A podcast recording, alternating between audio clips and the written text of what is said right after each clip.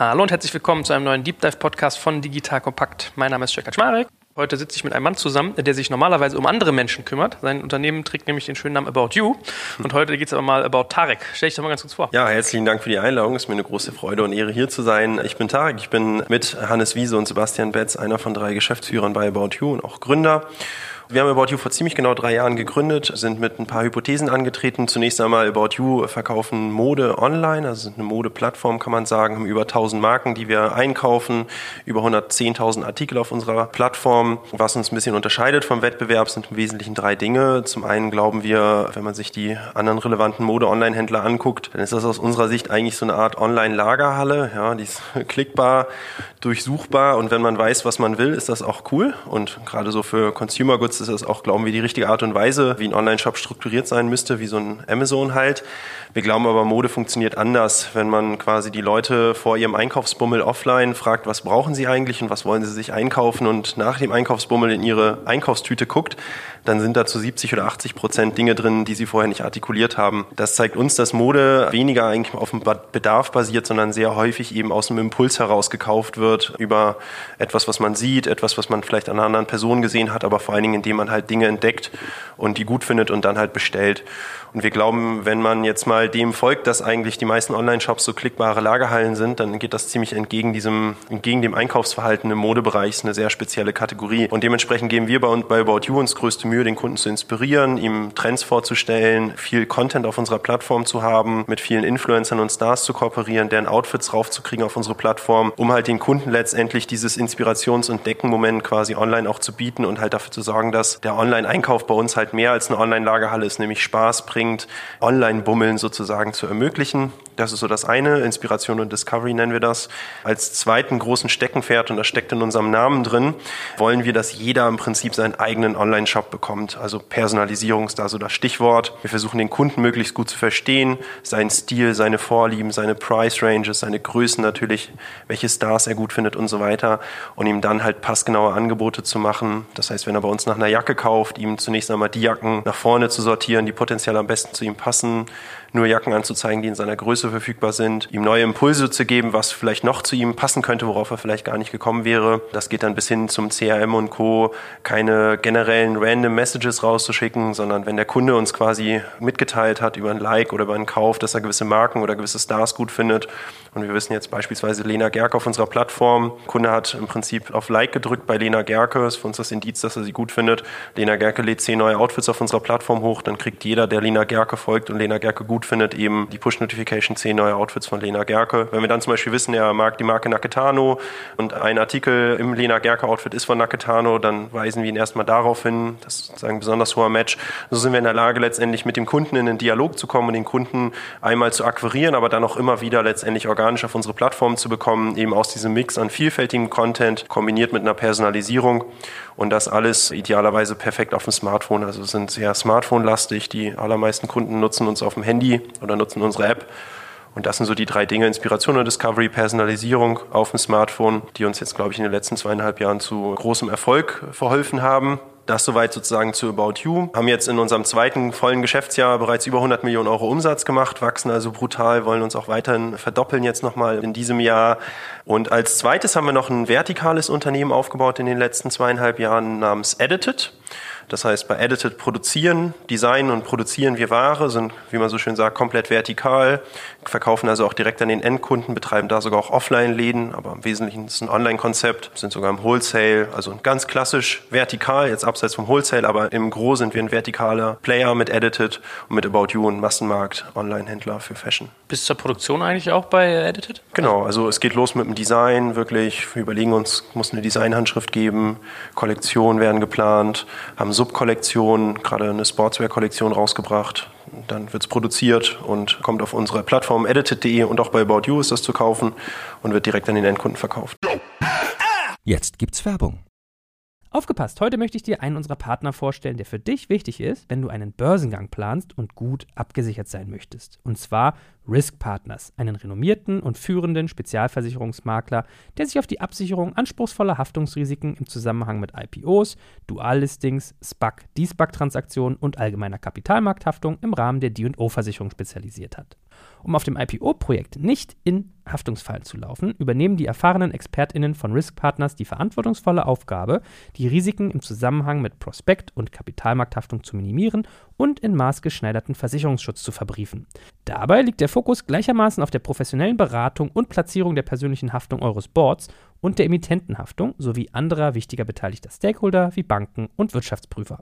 Erfolgsfaktor von Risk Partners in vergangenen Deals ist das eingespielte Team, das bestens vernetzt ist, auch in internationalen Märkten, um weltweite Versicherungskapazitäten abrufen zu können. So können auch Versicherungssummen von mehreren hundert Millionen Euro ideal strukturiert und prämieneffizient gestaltet werden. Das Team hat bereits Unternehmen aus dem DAX und MDAX-Segment erfolgreich bei Transaktionen begleiten dürfen und hat insbesondere auch Track Record bei zahlreichen Nasdaq-IPOs bekannter deutscher Foreign Filer aus den Branchen Life Sciences und Tech. Wenn ihr also einen Börsengang plant oder auch eine Kapitalaufnahme oder Listing ansteht, meldet euch gerne bei Risk Partners. Dafür habe ich euch unter digitalkompakt.de slash riskpartners in einem Wort geschrieben eine Weiterleitung eingerichtet für alle Fragen zu Risiken und passendem Versicherungsschutz.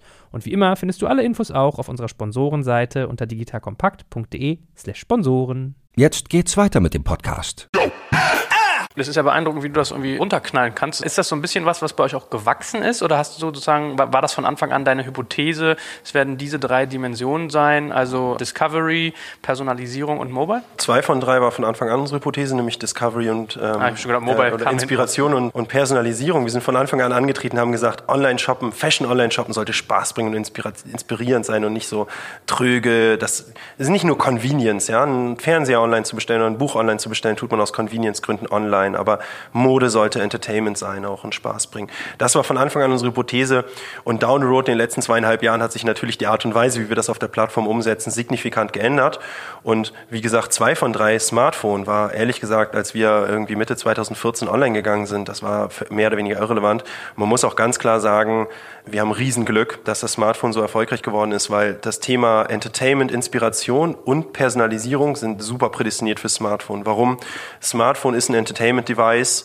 Ja, man nutzt das zum Zeitvertreib, zum, zum Entdecken und man hat einen kleinen Screen. Das heißt, man muss, man, man muss als Händler dafür sorgen, dass alle irrelevanten Inhalte wegkommen, weil man hat da nicht so oft die Chance, dem Kunden was zu zeigen. Ja, das heißt, also natürlich zu Erfolg gehört immer ein bisschen Glück. Wenn man jetzt davon ausgeht, dass wir erfolgreich sind, glaube, das kann man, dann mit Sicherheit auch aufgrund des Riesenglücks, dass das Smartphone so einen Durchbruch erlebt hat im E-Commerce. Ja, ich meine, du hast doch grundsätzlich so ein bisschen das, das Problem, also aus Investorensicht ist ja E-Commerce mittlerweile so ein Commodity-Thema eigentlich. Das mag ja fast gar keiner mehr finanzieren. Das ist mhm. eigentlich gefühlt so ein Nullsummenspiel.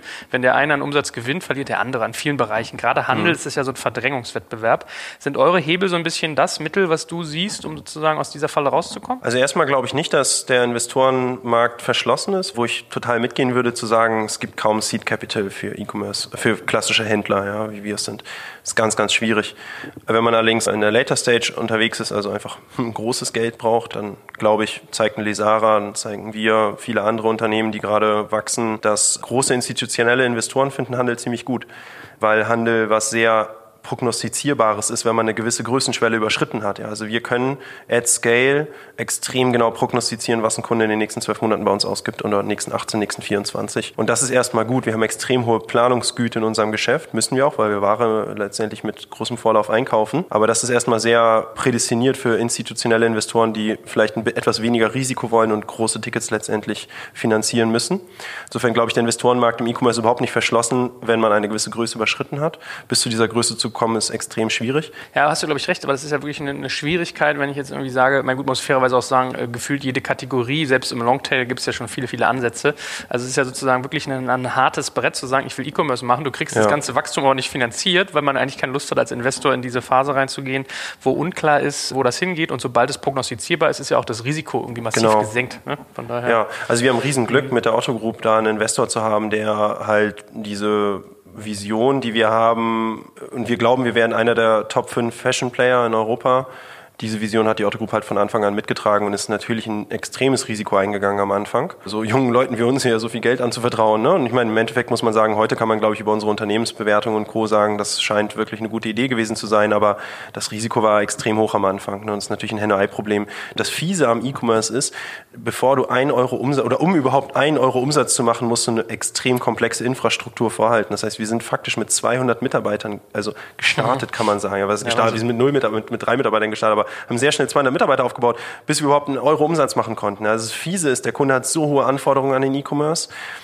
dass du extrem viel Upfront-Investment tätigen musst, um überhaupt mal ein Euro zu machen. Wenn du das dann allerdings getätigt hast und diese Schwelle von, sag ich mal, 100 Millionen überschritten hast und man größer eine Million Kunden akquiriert hast, dann bringt das eigentlich Spaß. Cool, dann müssen wir gleich mal reingehen in dieses ganze Thema IT und wie ihr sowas strukturiert. Lass uns doch mal vielleicht so ein bisschen irgendwie eure Prozesse abreiten aus Kundensicht, damit man mal so ein Gefühl dafür kriegt, wie ich als, als Nutzer euch bediene und dann können wir mal so den Blick nach hinten rum so unter die Motorhaube machen, wie ihr sozusagen aufgestellt seid, wie ihr sowas eigentlich hebelt. Was ist denn so der, der typische Weg? Also ihr habt jetzt im Prinzip eine App und es ist ja auch irgendwie sehr charmant gemacht, dass dann das About You sich wandelt in About Joel oder genau. About Susi. Ja, also da merkt man dieses Bild ja schon. Ich finde, solche Kleinigkeiten sagen irgendwie viel aus über so ein, so ein Konzept. Ja, das erklärt das ohne dass man es erklären muss, unser Konzept. Also, was du gerade erwähnst, ist, wenn man sich bei uns anmeldet und einloggt, ändert sich der Name von About You zu in meinem Fall About Tarek. Und das Geile ist, man muss dazu nicht mehr sagen. Der Kunde versteht sofort, alles klar, jetzt geht's um mich. Ne? Nach welchen Metriken entscheidet ihr, was ihr dem Kunden äh, vorschlagt? Wie lernt ihr über ihn? Was sind da sozusagen die Wege? Also, muss erst mal sagen, bei diesem Thema Personalisierung sind wir auch irgendwie an Tag drei oder so. Ne? Da ist noch extrem viel Luft nach oben. Aber was nehmen wir uns zum Vorbild? Zum Vorbild nehmen wir uns Dienste wie Instagram und Facebook. Das Verrückte ist, die reden zwar nicht über Personalisierung, das sind die personalisiertesten Seiten, ich kenne. Warum? Weil der Überschnitt an Content zwischen deinem Facebook-Stream und meinem Facebook-Stream ist minimal. Wir haben vielleicht 10% Überschnitt an Content, auch nur weil wir irgendwie in derselben Industrie unterwegs sind. Ja, das heißt, 90% ist unterschiedlich. Wenn man auf ein Amazon geht oder ein Zalando oder ein Otto, dann ist 95% gleich und nur 5% ist individuell. Und unser Ziel ist es eigentlich analog Facebook, dass es nicht eine About You gibt, sondern aktuell wir haben zweieinhalb Millionen Leute haben wir uns bestellt. Es müsste jetzt zweieinhalb Millionen About Hmms geben. Und was wir gelernt haben jetzt in den letzten Jahren war, am Anfang sind wir hingegangen und haben gesagt, der Kunde meldet sich bei uns an und durchläuft da so ein Style-Quiz. Also er gibt uns erstmal ganz viele Informationen. Was mag er, welche Stars, welche Vorbilder hat er Marken, Preisranges und so weiter und so fort. Was wir relativ schnell gemerkt haben, ist, da hat kein Kunde Bock drauf. Was wir dann aber auch, dann haben wir uns überlegt, hey, wie machen das denn eigentlich andere? Facebook und Co. Und wir sind da in unserer Systematik umgestiegen hin zu, du kommst auf unsere Plattform und wir fragen dich eigentlich gar nichts. Aber wenn du auf dem Lena Gerke Outfit bist, dann ist da ein Like-Button. Wenn du auf einer Marke bist, ist da ein Like-Button. Sozusagen, wir haben dieses Like-Instrument und auch natürlich Kauf und Klick und alles Mögliche. Wir nutzen im Grunde genommen die einfachen Feedbacks der Kunden. Das können Klicks, Likes, Kommentare, Käufe und so weiter sein, um die Seite zu konfigurieren. Und letztendlich ist es erstaunlich gelernt für den Kunden. Und wenn du auf Profil Profil-Like drückst, man muss dem Kunden gar nicht erklären, was danach passiert. Er erwartet, dass, wenn er bei Naketano auf Like drückt, er informiert wird, wenn eine neue Naketano-Kollektion kommt und er findet das auch gut. Das heißt, was wir gelernt haben, ist zunächst einmal, um richtig zu personalisieren, musst du Daten sammeln, musst du Informationen über den Kunden sammeln und wir haben gelernt, das läuft eigentlich am besten, wenn du das im Prozess integrierst, also nicht irgendwie so ein Style-Quiz oder sowas durchlaufen lässt. Letztendlich versuchen wir über ganz vielfältige Methoden ein Profil des Kunden zu erstellen. Er kann das auch verhindern, wenn er das nicht möchte. Er kann es auch abstellen. Aber eigentlich jeder will das, um dann im Prinzip das Angebot zu äh, verbessern. Und was wir zum Beispiel auch gelernt haben, ist, oder woran, wir, woran wir mittlerweile glauben, wenn ich von wir rede, ist eigentlich Sebastian Betz, der unsere Product Roadmap definiert und auch die komplette Technik unter sich hat, ist hinzugehen und eigentlich auch viel über die Sortierung zu machen. Quasi nicht Sachen abzuschneiden. Wenn du jetzt auf Jacken bist, wir haben 5000 Jacken, gar nicht so sehr der Ansatz, wir dampfen diese 5000 Jacken jetzt auf 300 runter, sondern wir sortieren die Jacken halt so um, dass die relevantesten oben sind. Und wenn du willst, kannst du dich durch die 480 Seiten Jacken klicken, ja, bis zum Ende. Aber idealerweise ist halt oben der Treffer. Bisschen wie Google. So äußert sich dann Personalisierung zum Beispiel in einer Kategorie. Aber dann heißt es ja von der, in, der, in der Logik auch, dass ihr eigentlich immer so ein bisschen eine, eine Trägerrakete braucht, an die ihr euch sozusagen anheftet, um den Geschmack zu testen. Also sei es jetzt eine Marke oder sei es irgendwie ein Influencer. Das heißt, ihr nehmt eigentlich immer irgendetwas, was aggregiert für einen bestimmten Style steht und versucht dann euch so ein Interesse zusammenzupuzzeln. Also ja, erstmal. Aber wenn ein Kunde auf unsere Seite kommt, kriegt er erstmal die allgemeine Durchschnitts- Sortierung sozusagen und kriegt erstmal die allgemeinen Top-Outfits, die allgemeinen Topstars und so weiter. Also eine allgemeine Geschichte und dann versuchen wir eigentlich mit jedem Klick letztendlich uns dem Profil des Kunden zu nähern und gewisse Elemente zu personalisieren. Man muss aber auch ganz klar sagen, auf den Status quo bezogen, wir sind noch lange nicht dabei zu sagen, es gibt zweieinhalb Millionen About Yous und die haben alle unter sich einen, einen Überschnitt von 10 Prozent. Also noch ganz weit entfernt, muss man auch sagen, weil auch die komplette Infrastruktur, überhaupt mal die Logistik und alle, all das, also die sag ich mal in Anführungsstrichen, Hygienefaktoren, die ein Kunde voraussetzt, nämlich dass das Paket in zwei Tagen da ist, er Payment, bla bla bla, das ist schon so unglaublich komplex, dass es uns erstmal sozusagen 90 Prozent unserer Organisation erstmal außer Atem hält. Und dann mit den restlichen verbliebenen 10 Prozent können wir uns um diese fancy Sachen wie Personalisierung kümmern. Da sind wir noch ganz am Anfang. Aber letztendlich ist unser Ziel, wie du sagst, also wir zeigen allgemeine Sachen an und brauchen dann, wie du sagst, diese Trägerraketen sozusagen, also brauchen schnell Dinge, wo der Kunde darauf reagieren kann. Und das können eben Markenstars, Trends, äh, Stile, Anlässe und Co. sein. Ne, Was sind denn sonst noch Datenpunkte, die man erheben kann, außer jetzt Likes, wo man vielleicht irgendwie was ein Gefühl für kriegt? Hast du da noch weitere Punkte, dass ihr auch irgendwie zum Beispiel sagt, man kann sein Facebook-Profil connecten und dann siehst du, welche Serien der mag ja. oder sowas? Ja, haben wir, haben wir alles sozusagen, haben wir viel mit rumexperimentiert, aber im Endeffekt sind wir zum Schluss gekommen, am besten ist einfach das, was der Kunde auf unserer Plattform tut. Mhm. Über ein Facebook-Profil irgendwie was abzuleiten, also haben wir zumindest noch nicht gelöst bekommen. War auch am Anfang irgendwie so naheliegender Ansatz, aber irgendwie extrem schwierig tatsächlich, zumindest für uns. Für uns ist wirklich am besten, sich einfach anzuschauen, was tut der Kunde auf der Website, was klickt an, welche Schnittmuster, welche Preise, welche Marken, welche welche Inhalte sozusagen und daraus letztendlich ein Profil abzuleiten und auch den Kunden einfach zu fragen, ja, was findest du geil? Und Gib uns mal deine Größe. Und wie macht ihr das mit den Influencern? Also, wenn du jetzt sagst, eine Lena Gerke stellt da irgendwie was ein, müsst ihr, denn, müsst ihr denen irgendwie einen Cash zahlen? Irgendwie, wie, wie läuft das prozessual ab? Haben die einen PR-Manager, der das macht? Kuratiert ihr das für die? Das ist ja eigentlich irgendwie ganz interessant, weil man, man versucht ja so ein bisschen an seinen Idolen nachzueifern. Mhm. Was ist denn da der Prozess, wie das abläuft? Unterschiedlich kommt auch ganz doll auf die Größe an, letztendlich noch auf die mal, Verhandlungsposition, ja, die wir haben. Wer hat den Leverage gegenüber wem? Ja, das ist immer eine wichtige Frage. Ich sag mal, bei den ganz, ganz, ganz Großen müssen wir natürlich mit Honoraren arbeiten zunächst einmal. Aber mittelfristig ist das Ziel, dass wir jeden Star und Influencer auf unserer Plattform eigentlich so eine Art RevShare-Modell geben, um die Stars auch zu incentivieren letztendlich. Also erstmal der Prozess vielleicht, das ist auch eine wichtige Frage. Was, was ist, steckt da prozessual hinter? Wenn wir mit jemandem kooperieren, dann suchen die sich ihre Lieblingsoutfits bei uns im Shop aus. Und es ist wichtig, dass das wirklich die Sachen sind, die sie wirklich tragen auch, die sie gerne tragen. Es muss authentisch sein. Wir organisieren mit vielen ein Shooting. Manche organisieren die Shootings auch selbst. Das heißt, die suchen sich ihre Lieblingsoutfits aus und dann machen wir mit den Outfit-Shootings. Idealerweise läuft das dann so, dass wir denen im Prinzip die Klamotten zur Verfügung stellen, die machen die Outfit-Shootings und wenn dann ein Kunde letztendlich aufgrund des Influencer-Outfits etwas kauft, bekommt der Influencer einen Rev-Share daraus. Das ist wie so eine Art Affiliate-Modell. Mhm.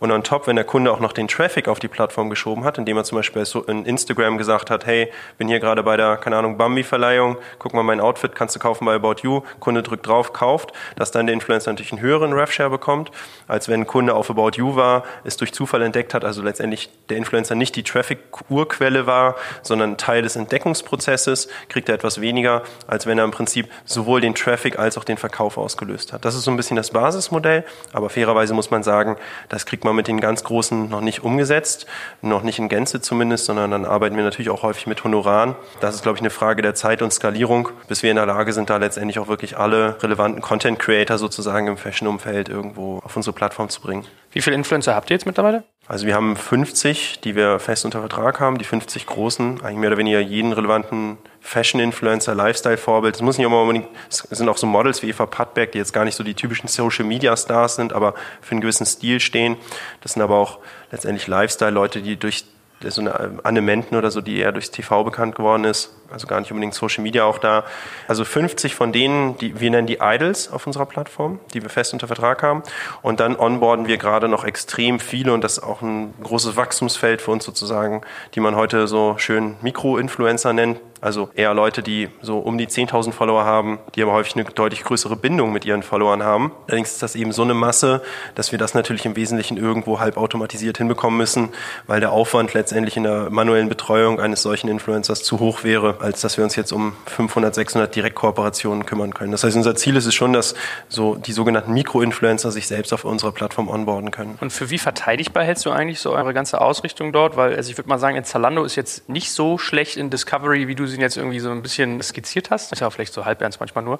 Aber was würde jetzt die zum Beispiel davon abhalten, irgendwie zu denen hinzugehen? Das ist ein bisschen wie bei Red Bull und den mhm. anderen Energy Drinks. Ne? So, wenn die kommen und legen ein paar Dollars mehr auf den Tisch oder haben die größere Reichweite, weil du gesagt hast, es ist eine Frage von Leverage, kann das ja immer zum Bumerang werden. Das heißt, was glaubst du, wie, wie verteidigbar ist sowas? Grundsätzlich glaube ich, im Onlinehandel ist nichts wirklich verteidigbar. Man muss halt immer schneller sein als der andere. Ja? Ja. Also das ist das Schöne am Internet doch eigentlich. Jeder kopiert im Prinzip die anderen. Und wenn etwas kopiert wird, dann freuen wir uns eher. Es ist ein Zeichen, dass wir richtig lagen.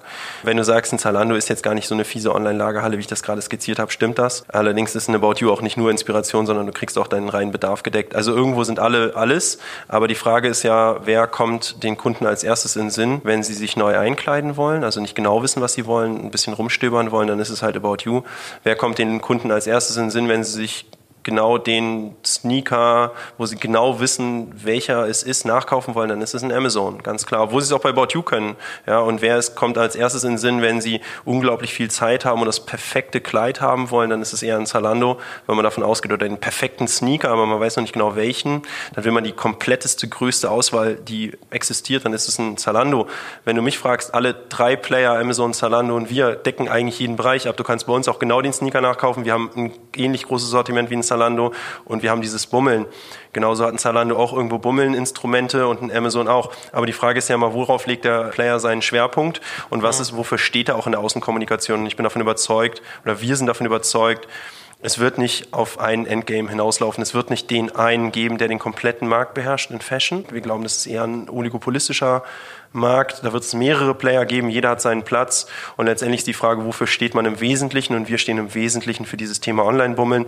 Und wenn du unsere Kunden fragst oder auch die Menschen da draußen, wer kommt dir als erstes in den Sinn beim Thema, du willst dich neu einkleiden, du willst vielleicht ein bisschen Beratung, du willst Dinge entdecken, dann werden die meisten Leute About You sagen.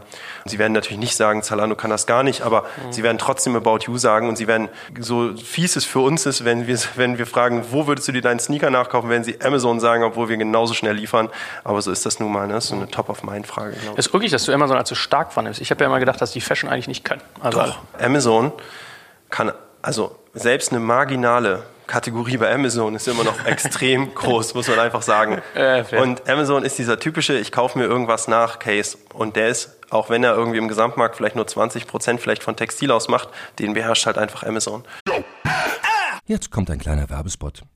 Aufgepasst! Wusstest du, dass HR-Teams heutzutage mit mehr Aufgaben denn je konfrontiert sind? In der aktuellen Studie HR Trends, die Zukunft der Personalarbeit 2024 von Sage, wurden HR-Teams aus sieben verschiedenen Ländern und über 20 Branchen befragt, um top aktuelle Insights in der Entwicklung des Personalwesens zu geben. Sage entwickelt HR-Tools und Software für dein Unternehmen, um Lohnabrechnungen, Personalmanagement, Buchhaltung und mehr zu vereinfachen. So, und die Studie von Sage zeigt unter anderem, dass ganze 91% der HR-Teams angeben, dass ihre Arbeit Arbeitsbelastung im letzten Jahr zugenommen hat, aber gleichzeitig glauben 79 Prozent der Befragten, dass Automatisierung ihre Prozesse zukünftig verbessern und Zeit sparen kann. Ebenfalls spielt auch KI eine große Rolle. Derzeit nutzen etwa ein Drittel bereits Chatbots wie ChatGPT in ihren Prozessen und circa drei Viertel der PersonalleiterInnen sind sich bereits sicher, dass KI die Arbeitsweise im HR revolutionieren wird. Du merkst, die Studie ist vollgepackt mit Statistiken, überraschenden Erkenntnissen und Tipps für HR-Führungskräfte, die vorankommen wollen und zeigt eine Momentaufnahme der sich stetig wandelnden Rolle von HR heute. Am besten schaust du dir die Studie HR-Trends, die Zukunft der Personalarbeit 2024 selbst an. Unter digitalkompakt.de slash Sage, S-A-G-E, kannst du sie dir komplett kostenlos herunterladen. Und wie immer findest du alle Infos auch auf unserer Sponsorenseite unter digitalkompakt.de slash Sponsoren. Werbung Ende.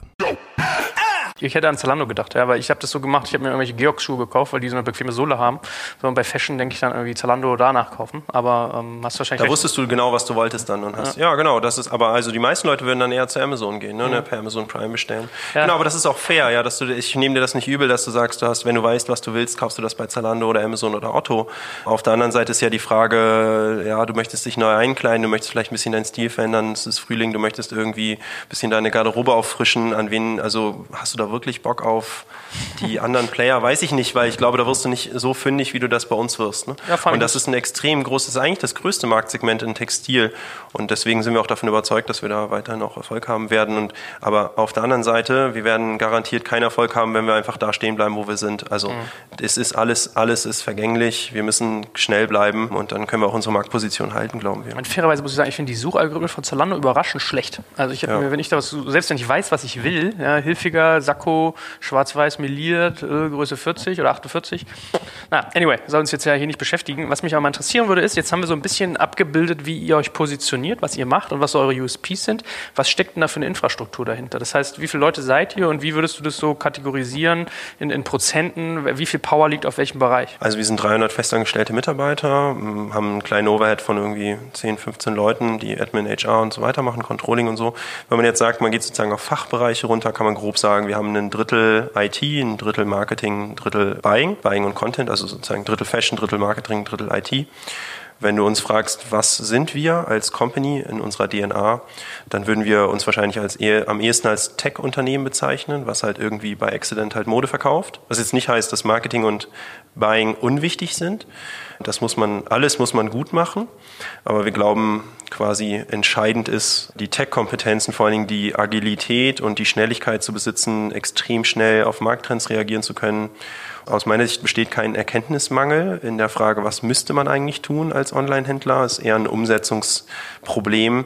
Man hat als Online-Händler so viel zu tun, seine Infrastruktur aufrechtzuerhalten, mhm. dass die allermeisten gar nicht dazu kommen, eigentlich das zu tun, was für den Kunden richtig geil ist, weil sie irgendwie im Grunde genommen schon an den Hygienefaktoren scheitern.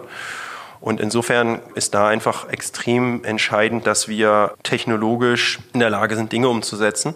Wenn du dann fragst, sozusagen, was am wichtigsten, also wir sind auch drei Geschäftsführer, ziemlich genauso so unser Bereich aufgeteilt. Ich bin sozusagen der Marketing-Kasper. Wir haben Hannes Wiese, der sozusagen die Operations Finance, im Prinzip die Hygienefaktoren in Anführungsstrichen zusammenhält, was schon ein Heidenaufwand ist und dafür sorgt, dass unsere Planungsgüte irgendwie hinhaut. Und dann haben wir Sebastian Betz, der sozusagen Tech und Product Feature Roadmap macht, also nicht der typische Techie ist, sondern ein Techie mit eben extrem betriebswirtschaftlichen und vor allen Dingen auch einem sehr gutem Gespür, was Kunden eigentlich wollen, also UX-Verständnis.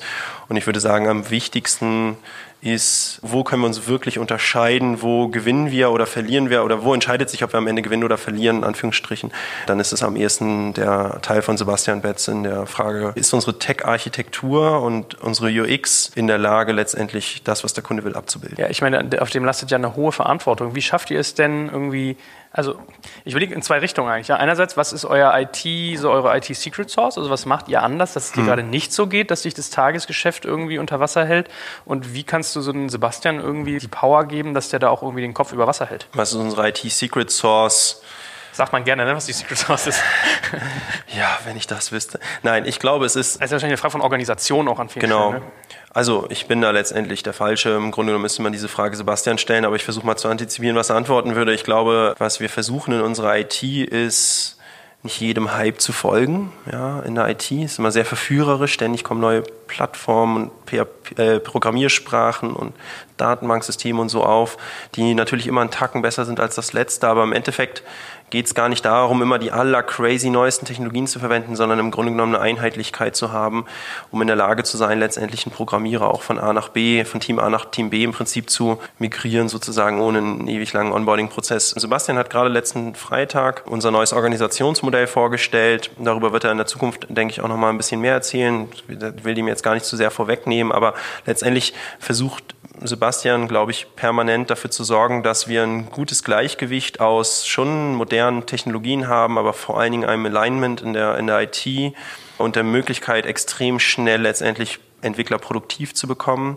und die Architektur so in Anführungsstrichen simpel zu halten, bei, und das ist eigentlich die größte Herausforderung, ist Dinge einfach zu halten, die eigentlich komplex sind, dass sie halt überschaubar ist und wir halt Dinge verändern können. Und wir haben das große Glück, wir haben von Tag eins unsere komplette Systemlandschaft selbst entwickelt.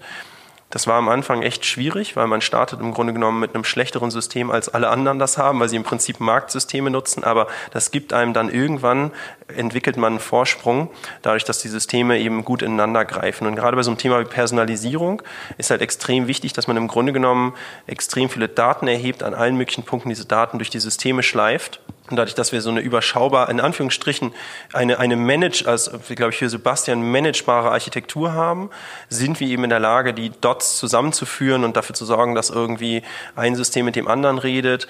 Und ich glaube, wir haben sozusagen das große Glück, dass wir eben mit Sebastian auch jemanden haben, der eben nicht nur der Techie ist, sondern auch gleichzeitig eben unser, wir nennen das Produkt, also im Grunde genommen unsere Website, kann man sagen, ja, unsere App und so weiter, eben auch da die Roadmap vorgibt. Und was ich immer wieder merke, ist, wenn jemand die Architektur versteht, ist in der Lage, auch bessere Ideen zu entwickeln, was UX und, und Kundenerfahrung angeht sozusagen. Weil wenn man das nicht hat, dann kommt man sehr schnell auf Ideen, so, die, gerade so Marketingmenschen wie ich haben dann sehr schnell Ideen, aber die sind halt sozusagen extrem kompliziert umzusetzen. Wahrscheinlich gibt der Aufwand, würde den, die Idee nicht rechtfertigen. Also es wäre eher nicht so 80-20, sondern eher so 100-100. Ne? Und ich glaube, wenn du halt in der Lage bist, ein gutes Kundenverständnis zu haben, gleichzeitig die Architektur zu kennen und zu verstehen und halt auch zu wissen, welche Stellschrauben kann man überhaupt drehen und was ist einfach und was ist kompliziert, dann bist du viel mehr in der Lage, im Prinzip 80-20 Ideen zu entwickeln, die halt vielleicht 80 Prozent Hebel sind, aber halt in 20 Prozent der Zeit umsetzbar. Und wenn man quasi die Hypothese folgt, dass nicht an Erkenntnis mangelt, sondern immer an Umsetzungsgeschwindigkeit, dann ist es besser wahrscheinlich 10, 80 Prozent gute Ideen umzusetzen, aber dafür halt in adäquater Zeit als halt die eine gigantische Idee, weil wenn man sie umgesetzt hat, ist sie wahrscheinlich irgendwie schon wieder wertlos oder stellt sich doch als schlecht heraus. Ne? Insofern ist es irgendwo, ein, glaube ich, am Ende des Tages einfach ein sehr gut geführte Tech-Product und das ist wiederum sehr amerikanisch. Also wenn ich deutsche Digitalunternehmen anschaue, dann ist es eben extrem selten, dass sie so einen Typen wie Sebastian Betz und er ist nicht der einzige in unserer IT-Organisation. Wir haben viele, die halt sozusagen sowohl technisches Verständnis als auch UX und betriebswirtschaftliches Verständnis haben. Das ist eher ungewöhnlich in Deutschland, in Amerika eher die Norm wenn man ganz hochgestochenen Mark Zuckerberg anguckt und Co., das sind eben alles Techies mit betriebswirtschaftlichem Verständnis und Produkt-UX-Verständnis. Und das ist, glaube ich, eine extrem wertvolle Kombination. Man fragt sich immer so ein bisschen als, als Non-Techie, wenn, wenn man sich jetzt mal so Source-Code anguckt, ja, würdest du den ausdrucken, das hat ja Hochhaushöhe. Ne? Ja, wahrscheinlich. Und dann hast du irgendwie 100 Menschen, die man irgendwie koordinieren will. Das ist ja wahrscheinlich auch irgendwie so eine Herausforderung, oder? Dass man es irgendwie hinkriegt, dass 100 Leute an so einem Produkt einheitlich arbeiten und nicht irgendwie in 50 unterschiedliche Richtungen abdriften. Hast du da so ein bisschen Eindruck gewinnen können, was da so irgendwie der, der organisatorische Weg ist, um solche Leute irgendwie zu alleinen? Der Fisch stinkt immer vom Kopf. Ne? Also ich glaube, es ist am Ende des Tages wichtig, dass da eine oder also dass sozusagen es so, so eine Art Architekten darüber gibt, der halt bei uns eben der Sebastian ist und natürlich Hilfe hat von vielen Leuten in unserer IT-Organisation. Er ist nicht der einzige schlaue Kopf in unserer Organisation, ne? aber er ist eben derjenige, der als so eine Art Architekt eben dafür sorgt, dass dieses Haus nicht irgendwie zusammenfällt, weil jeder irgendwie sein eigenes Stockwerk da drauf baut und die halt alle unterschiedlich aussehen halt. Ne?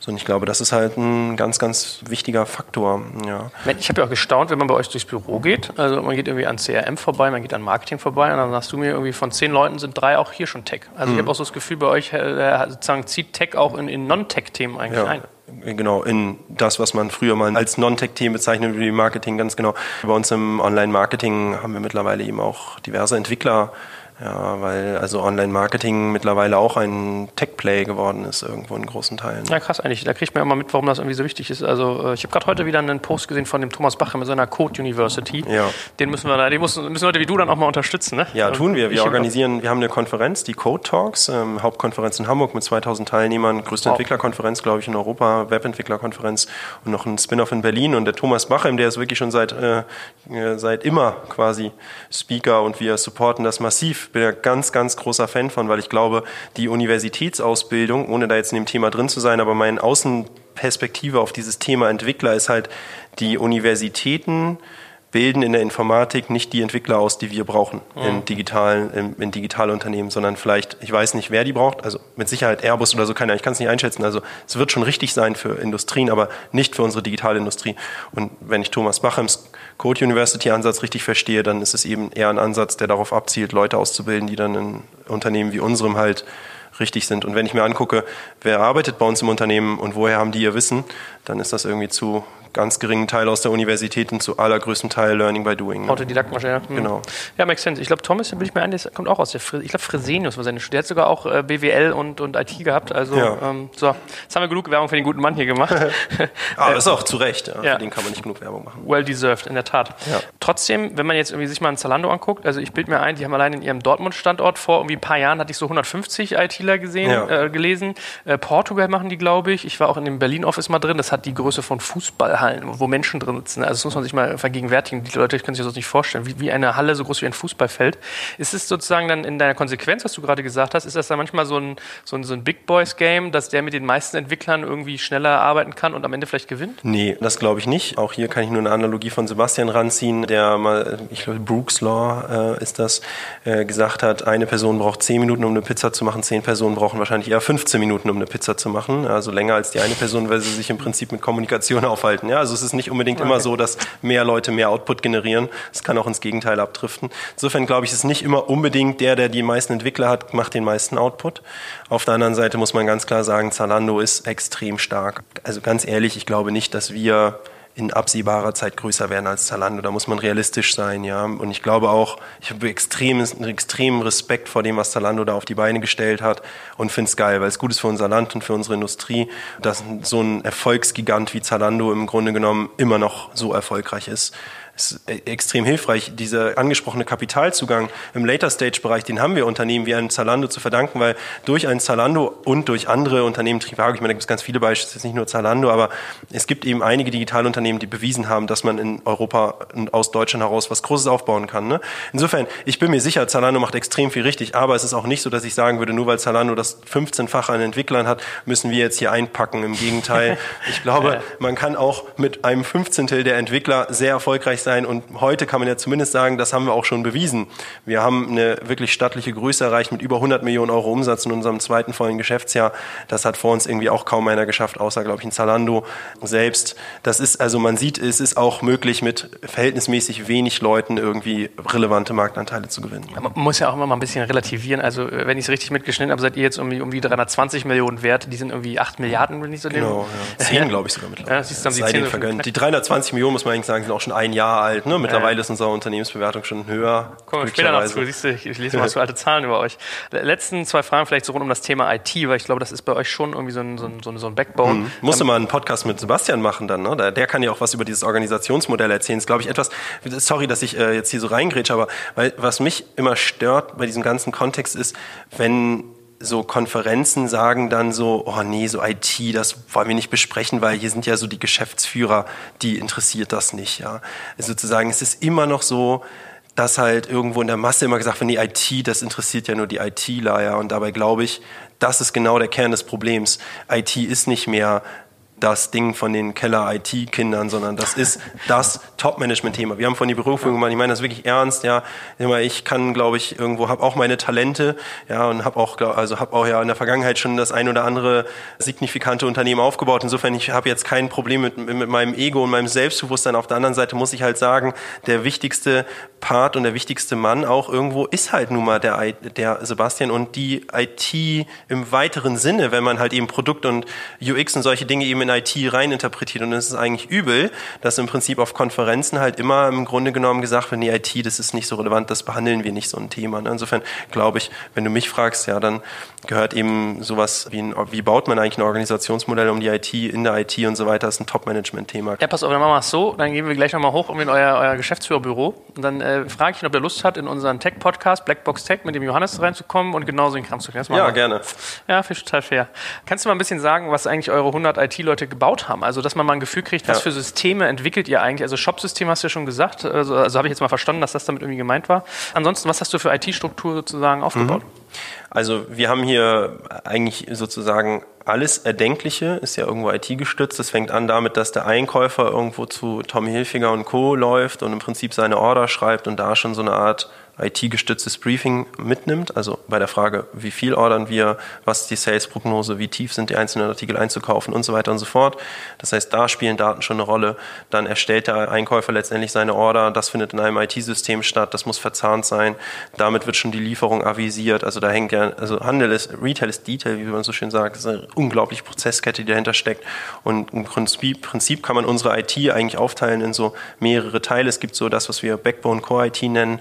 Das sind Prinzip die Einkaufssysteme, die Lieferantenmanagementsysteme, die Supply Chain Systeme, die Procurement Systeme, also wo Preissetzung und Co. stattfindet, Absatzprognosen, Nachorder und so weiter und so fort, Datenpflege, Datenveredelung, die richtigen Fotos, das Fotostudio hat natürlich auch nochmal seine eigene IT dahinter sozusagen, also alles, was sozusagen dafür sorgt, dass überhaupt mal ein Artikel auf unseren Shop kommen kann und auch in der richtigen Verfügbarkeit, in der richtigen Größe, in der richtigen Zeit nachgeordert, zum richtigen Zeitpunkt im Preis reduziert oder erhöht. Das ist sozusagen erstmal die Backbone-Komponente. Dann haben wir natürlich den Shop. Im Shop gibt es eben die verschiedenen Devices, die bedient werden müssen, Desktop, Tablet, Mobile, Mobile App im Wesentlichen, ja, die im Prinzip eigene IT-Systeme haben. Und man muss halt leider sagen, heutzutage, es reicht halt aus unserer Sicht auch nicht mehr irgendwie eine Website zu bauen und die responsive zu machen, weil wenn man überlegt, dann ist halt aus meiner Sicht oder aus unserer Sicht ist das halt falsch, weil der Use Case, den man hat, wenn man eine App benutzt, ist ein anderer, als wenn man vor dem Desktop-Rechner sitzt. In der Regel, in der Tendenz, also auf beiden Devices müssen irgendwie alle Features abgedeckt sein, aber die Frage ist ja, worauf legt man den Fokus für den Kunden? Dann ist es doch in der Regel so, dass man im Desktop eher im Such-Klick-Modus ist, also eher dieses Lagerhallen-Ding hat. Und in der App hat man eher den Entertainment, ich will Dinge entdecken, stöbern ein bisschen Zeit vertreiben und scrollen, ja, nicht so sehr Klicken-Modus. Ja. Das heißt, quasi, man kann auch nicht hingehen und sagen, wir haben jetzt sozusagen ein Shop-Team, was baut das Frontend und das wird dann responsive runterskaliert, sondern man muss sich halt überlegen, was sind eigentlich die Use Cases in den verschiedenen Devices und hat dann fieserweise auch noch unterschiedliche Roadmaps je Device, ja, um die Komplexität nochmal zu erhöhen. Dann hat man natürlich noch einen Checkout-Payment-Processing-Prozess im Onlinehandel. Wir verarbeiten einige Millionen Transaktionen pro Jahr. Das geht mit Rechnungskauf, Fraud Detection, Bonitätsprüfungen, Geld eintreiben, Retouren, Rückerstattung, Kundenaccount, Bestellung, Versandbestätigung, ja, und so weiter und so fort. Ich könnte jetzt noch ja, 100 Jahre weitermachen. Und das meine ich eben mit, diese Hygienefaktoren überhaupt erstmal auf die Reihe zu bekommen, sind halt mega Pain. Und das Fiese ist, da geht irgendwas schief im Prozess, ja. Das Paket braucht fünf Tage, bis es beim Kunden ist und du hast den Kunden verloren. Der kriegt keine E-Mail-Bestellbestätigung, Kunden verloren, ja. Irgendwas geht schief, Kunde verloren. Also der Kunde verzeiht nichts in dieser Prozesskette, falsche Größe geliefert und so weiter und so fort. Ja. Das heißt, extrem komplex. Und ich habe jetzt nur einen ganz Bruchteil von dem, was wir in uns von unserer Systemlandschaft haben, aufgezählt gerade. Jetzt kommt ein kleiner Werbespot. Aufgepasst! Wusstest du, dass HR-Teams heutzutage mit mehr Aufgaben denn je konfrontiert sind? In der aktuellen Studie HR Trends, die Zukunft der Personalarbeit 2024 von Sage, wurden HR-Teams aus sieben verschiedenen Ländern und über 20 Branchen befragt, um top aktuelle Insights in der Entwicklung des Personalwesens zu geben. Sage entwickelt HR-Tools und Software für dein Unternehmen, um Lohnabrechnungen, Personalmanagement, Buchhaltung und mehr zu vereinfachen. So, und die Studie von Sage zeigt unter anderem, dass ganze 91% der HR-Teams angeben, dass ihre Arbeit Arbeitsbelastung im letzten Jahr zugenommen hat, aber gleichzeitig glauben 79 Prozent der Befragten, dass Automatisierung ihre Prozesse zukünftig verbessern und Zeit sparen kann. Ebenfalls spielt auch KI eine große Rolle. Derzeit nutzen etwa ein Drittel bereits Chatbots wie ChatGPT in ihren Prozessen und circa drei Viertel der PersonalleiterInnen sind sich bereits sicher, dass KI die Arbeitsweise im HR revolutionieren wird. Du merkst, die Studie ist vollgepackt mit Statistiken, überraschenden Erkenntnissen und Tipps für HR-Führungskräfte, die vorankommen wollen und zeigt eine Momentaufnahme der sich stetig wandelnden Rolle von HR heute. Am besten schaust du dir die Studie HR-Trends, die Zukunft der Personalarbeit 2024 selbst an. Unter digitalkompakt.de slash Sage, S-A-G-E, kannst du sie dir komplett kostenlos herunterladen. Und wie immer findest du alle Infos auch auf unserer Sponsorenseite unter digitalkompakt.de slash Sponsoren. Werbung Ende. Ja, krass, erschreckend. Ne? Ja. Also äh, da merkt man mal, wie abhängig man von dieser neuen, von dieser Wissensbranche ist. Es, es hat denn jetzt irgendwie einen, einen Florian Heinemann zum Beispiel recht, wenn der sagt, ein Fashion-Player, ein E-Commerce-Player muss eigentlich gefühlt alle fünf Jahre seine Plattform wegschmeißen. Das sagt er immer so ein bisschen äh, Ja. überspitzt. Ne? Ja, ich weiß gar nicht, ob nicht fünf Jahre sogar ein bisschen zu lang sind. Also wir sind jetzt drei Jahre alt und wir haben, ich meine wirklich fast jedes System, wenn nicht jedes System, schon einmal komplett refactored, also eigentlich einmal komplett neu geschrieben. Und wir sind drei Jahre alt. Ja, und wir haben auf der grünen Wiese gebaut. Also wir haben keine Legacy in Anführungsstrichen. Ja, krass. Also definitiv. Ja. Ja, heftig. Ich habe ja sogar gehört, dass ihr sogar in so eine Richtung äh, wie, wie Werbeplattform eigentlich denkt. Ja, also. Das, äh, äh, wie, wie, wie verstehst du denn sowas? Also was ist denn da der Gedanke dahinter? Also der Gedanke ist letztendlich, dass man mit, mit Onlinehandel im Fashion-Segment zumindest irgendwo zwischen 3 und 5 Prozent EBIT-Marge wahrscheinlich generieren kann. Im Fremdmarkensegment, wenn man eigenmarkenlastig ist, noch mal, sicherlich nochmal 5 bis 8 Punkte mehr, also eher so um die 10. Das Interessante ist doch aber eigentlich, dass man unglaublich viel Traffic hat. Also wir haben mehr Traffic als viele News-Seiten und viele Entertainment-Seiten und Co. Und wir als You haben nochmal den Sonderfall, dass extrem viele Kunden nutzen uns zum Entdecken von neuen Marken und Produkten und so weiter. Dann gibt es ja eigentlich nichts Naheliegenderes, als letztendlich auch ein Mediageschäft daraus zu bauen. Das haben wir auch schon gemacht, sehr aktiv sozusagen in den letzten zwölf Monaten insbesondere, dass wir halt äh, letztendlich zu Marken gehen, die vielleicht noch nicht unglaublich bekannt sind in Deutschland oder, oder in, in den Ländern, in denen wir aktiv sind, ist ja nicht mehr nur Deutschland, die vielleicht aber nischig, zu nischig und zu klein sind, um sowas wie Fernsehwerbung effizient zu machen oder Plakate. Und wir sind eben ein extrem gutes, extrem effizientes, bewiesenermaßen effizientes Tool für Fashion-Marken, aber auch für Consumer-Brands, letztendlich Markenbekanntheit und Kaufinteresse aufzubauen. Aber ist das nicht eigentlich interessenavers für dich? Weil du hast doch irgendwie Reach ja, und hast irgendwie sozusagen die Nutzeraufmerksamkeit und Reichweite. Da muss ja dein Interesse sein, das Produkt zu empfehlen mit der höchsten Konvertierungswahrscheinlichkeit und mit dem höchsten Preis. Und so eine kleine Marke, die noch nicht so bekannt ist, da ist ja beides eigentlich geschmälert, weil ich die nicht kenne und die ist günstiger, weil ich sie nicht kenne. Mhm. Das eine schließt das andere aus meiner Sicht aber nicht aus. Letztendlich gibt es bei einem Kunden irgendwie 20 potenzielle Marken, die wir empfehlen können, wo wir sagen, die nehmen sich jetzt alle nicht so schrecklich viel. Wir würden dem Kunden niemals was empfehlen, was nicht zu ihm passt, nur weil wir dafür bezahlt werden. Aber innerhalb der 20, die wir mir empfehlen könnten, ist natürlich schon so, dass man sich als Marke irgendwo Reichweite, zusätzliche Reichweite einkaufen kann. Aber man muss da, wie du sagst, es ist sozusagen ein schmaler Grad. Man muss immer aufpassen, dass man seine Proposition letztendlich nicht verwässert. Also nicht irgendwas irgendwie dem Kunden empfiehlt, was überhaupt nicht zu ihm passt, nur weil man dafür Geld bekommt. Ich glaube, das wäre mittelfristig, eigentlich sogar kurzfristig eine total dumme Idee. Und deswegen sind wir da vorsichtig. Aber letztendlich merken wir, das funktioniert eben extrem gut. Und das fun funktioniert auch ohne, dass es irgendwas kannibalisiert. Gut, dann lass uns doch mal in dieses ganze Thema Mobile eintauchen. Du hast ja so ein bisschen gesagt, dass bei euch irgendwie Hyper irgendwie wichtig. Was, was habt ihr mittlerweile für eine Verteilung, so Desktop zu Mobile grob? Also über 50 Prozent nur Smartphone-Traffic und auch Smartphone-Umsatz tatsächlich liegt auch schon über 50 Prozent. Okay, das wollte ich dich nämlich gefragt haben, weil man hat ja immer so ein bisschen das Problem als Händler, mobil wird gestöbert, sagt man ja immer, und Desktop wird gekauft. Mhm. Ja, das kann dir egal sein, wenn du das schaffst, auf deinen, auf deinen, deinen Shop zu konvertieren, aber wie habt ihr das denn in den Griff gekriegt, dass man es schafft, dass die Leute auch bei euch aus der App herauskaufen? Ich glaube, generell im Markt ist es einfach immer gelernt haben, Smartphone auch die Bestellung abzuschließen. Das ist jetzt nicht nur ein Phänomen bei uns und grundsätzlich versuchen wir es halt den Kunden so einfach wie möglich zu machen. Trotzdem ist es natürlich so, dass irgendwie einige Leute sich ihr Zeug im Warenkorb legen, im Smartphone und Desktop auschecken. Aber unser Smartphone, also unser Smartphone-Traffic-Anteil ist signifikant über 50 Prozent. Unser Umsatzanteil Smartphone ist etwas über 50 Prozent. Dann kommt nochmal Tablet on top und Desktop ist ja, deutlich unter 50 Prozent dementsprechend. Aber funktioniert das einerseits durch diesen, diesen äh, About-Charakter, also dass sich sozusagen diesen Personalisierungsfaktor, oder geht es auch zum Beispiel, ihr habt jetzt bei dem, wenn ich es mitgekriegt habe, so die, die Richtung, die immer mehr einschlägt, da hat ja irgendwie auch ein Krisch auch irgendwie ganz fleißig drüber geschrieben, ist ja so Feeds. Ja? Also der mhm. hat das, glaube ich, damals mit dem äh, The Net Set irgendwie verglichen, was ich äh, ja. peinlicherweise gar nicht kannte. Aber ist das so ein bisschen auch so ein Gedanke, dass man in diese, diese Feed-Denke hat, dieses Influencer trifft auf irgendwie Personalisierung? Ist das so ein bisschen der Case? Ja, also ich kenne jetzt die Zahlen der anderen Player nicht, aber ich glaube, wir sind mehr Smartphone-lastig als andere und ich glaube, das liegt an den von dir genannten Dingen, dass wir, wir haben so ein Newsfeed auf der Seite, wo im Prinzip die Updates der Dinge, denen man folgt, aggregiert sind, ein bisschen wie bei Facebook und ist was, einfach auf dem Smartphone wirklich einfacher, also schöner zu nutzen ist. Also ich finde zum Beispiel Facebook, ich nutze ein Smartphone lieber auf dem, Face, äh, auf dem Smartphone mittlerweile als auf dem Desktop. Und ich glaube, wir haben viele Elemente, die sich sogar besser anfühlen auf dem Smartphone, was dafür sorgt, dass wir vielleicht überproportional, würde ich jetzt mal vermuten, überproportional auch hohen Smartphone-Anteil haben. Ist aber gut für uns, weil letztendlich über so Dinge wie Push-Notifications erreichst du den Kunden halt deutlich besser und öfter, als irgendwie, wenn du über Newsletter gehen musst. Und das Smartphone hat man halt immer dabei, den Laptop eben nicht. Also wir sind froh darüber, dass unser Smartphone-Anteil vermutlich höher ist als bei unserer Konkurrenz. Ne? Ich meine, was ist denn so deine, deine, deine Strategie oder dein, deine Sicht auf diese Frage, arbeite ich mit einer integrierten App, wo ihr gefühlt mhm. irgendwie ein Stück weit hinstrebt? Oder mache ich eher, was jetzt Zalando zum Beispiel sehr stark macht, dieses äh, dezentral spezialisierte Apps? Man muss ja fairerweise sagen, ihr macht ja, ihr macht ja so ein bisschen so eine Mischkalkulation. Also ja. ihr habt ja auch irgendwie dieses You and Idol, wo ihr irgendwie mit euren Influencer arbeitet. Dann habe ich ja. gesehen, teilweise hat jeder einzelne Influencer eine eigene App, die genau. man sich von dem installieren kann. Also was ist denn da so der heilige Gral des Vorgehens, wenn man sich fragt, so singulär versus diversifiziert? Ich würde es gar nicht als versus bezeichnen. Ich glaube, man braucht eine Haupt-App, die die relevantesten für den Massenmarkt entscheidenden Dinge abdeckt.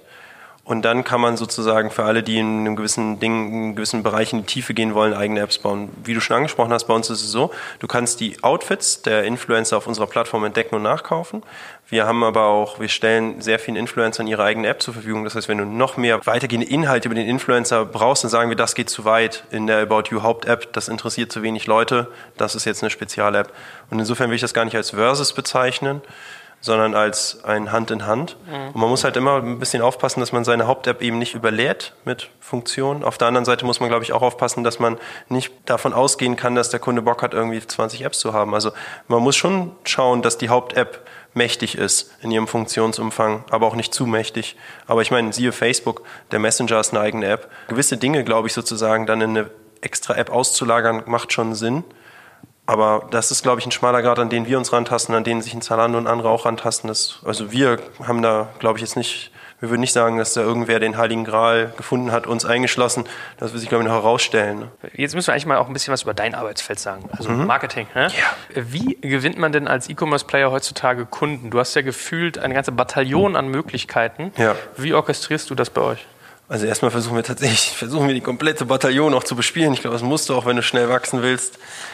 Letztendlich erstmal vielleicht, was ist unser Blick darauf? Letztendlich ist es für uns so, dass wir ähm, schauen, dass wir den Kunden über sehr viele Kanäle ansprechen, idealerweise immer auch da getargetet und mit der richtigen Ansprache auf den jeweiligen Kanal bezogen und dann halt messen, was kostet uns die Akquise eines Kunden und wie aktiv wird dieser Kunde, wie viel Umsatz lässt er bei uns? Und was sozusagen der sogenannte Customer Lifetime Value, also was verdienen wir über Zeit mit dem Kunden gegen, den, gegen die Kundenakquisitionskosten. unser Ziel ist immer, dass wir jeden Kunden letztendlich nach 12 bis 18 Monaten spätestens profitabel haben.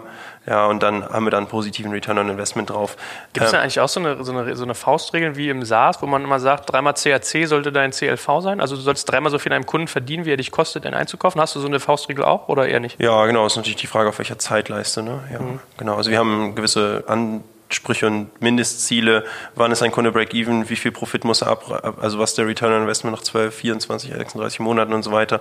Und so versuchen wir die Kanäle letztendlich auszusteuern. Dann kommt nochmal eine Komplexitätsgrad oben drauf, dass der Kunde nicht über einen Kanal kommt, konvertiert und bums aus, sondern meistens irgendwie so fünf, sechs Touchpoints mit uns hatte, dann konvertiert. Das heißt, so ein Thema wie Attribution ist eben nochmal extrem wichtig. Wie verteilst du eigentlich den Umsatz, den ein Kunde macht oder die Marge am Ende des Tages, die Marge ja relevant, die Marge, die ein Kunde über, über Lebenszeit macht auf die verschiedenen Kanal-Touchpoints, die er in dieser Zwischenzeit hatte. Extrem schwierige Frage, ja, wo jeder auch irgendwie andere Ansätze hat, aber das ist eben extrem wichtig und dann muss man, glaube ich, gucken, welche Kanäle sind profitabel, welche Kanäle erfüllen aber auch welchen Zweck. Wir versuchen eigentlich jeden Kanal sozusagen an die Grenze zu skalieren des Sinnvollen. Also wir fragen uns immer, wenn wir einen Euro mehr in diesen Kanal packen, was ist der Return on Investment auf diesen einen Euro mehr, eher als die Frage, was ist eigentlich der Return on Investment auf die 10 Euro, die wir schon reingepackt haben in den Kanal. Das ist eigentlich egal. Wir sagen nicht sozusagen, Kanal muss ROI X haben und bis dahin skalieren wir ihn, sondern immer auf diesen extra Euro. Wir, wir packen jetzt einen Euro mehr. Wo packen wir diesen extra Euro rein? Unabhängig davon, wie profitabel die ersten 10 Euro schon waren. Also jeder Euro muss sozusagen neu betrachtet werden. Und so versuchen wir letztendlich die Kanäle dann eben isoliert quasi, oder also mit, ne, mit einer Overall-Attribution, aber dann quasi eben isoliert zu skalieren. Zum Beispiel ein sehr profitabler Kanal für uns, also klar, irgendwie so Weiterempfehlungen, so ist eh immer das Schönste, ja, gar nichts auszugeben für einen Kunden, aber ähm, sagen wir von den Paid-Kanälen sind so Dinge wie Social Influencer auf jeden Fall für uns irgendwie relativ guter Deal, aber auch, weil wir im Prinzip die Influencer auch auf unserer Plattform leveragen, weil die auch auf unserer Plattform stattfinden, nicht nur für uns einen Kanal, also quasi die Ausgaben, die wir haben, eben sowohl Traffic bringen, als auch auf unserer Plattform für Inspiration und Content Content sorgen, also zwei Zwecke erfüllen sozusagen. Klar, sowas wie AdWords und, und Facebook-Ads und Affiliate und Produktsuchmaschinen und so weiter, das ist alles natürlich wichtig. Funktioniert TV eigentlich gut für euch? Ja. Das ist wahrscheinlich eher so ein bisschen in dieser Dreikette, was du gesagt hast, Aufmerksamkeit vor dem Stöbern, genau. oder? Hm. Ich meine, es ist halt so teuer. Also viele Startups haben ja so ein bisschen das Problem, TV relativ teuer, also TKPs hochgezogen, Reichweite gleichzeitig runtergegangen.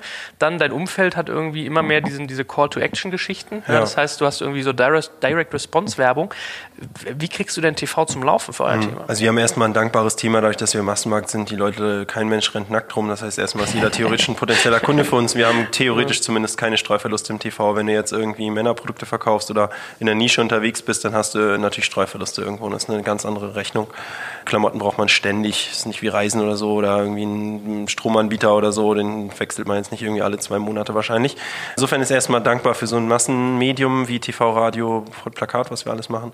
Weil es natürlich völlig richtig ist, es ist eher ein Thema, was am Anfang steht. Also ganz ehrlich, wenn wir jetzt nur TV machen würden, dann wären wir jetzt schon pleite. Also weil TV ist definitiv kein Kanal, der isoliert funktioniert. Du musst am Ende des Tages diese Bekanntheit und diesen Trust, den du über ein Medium wie TV aufbaust, eben mit anderen Kanälen letztendlich auch dafür sorgen, dass die Kunden dann auch wirklich auf eine Plattform kommen und da bleiben.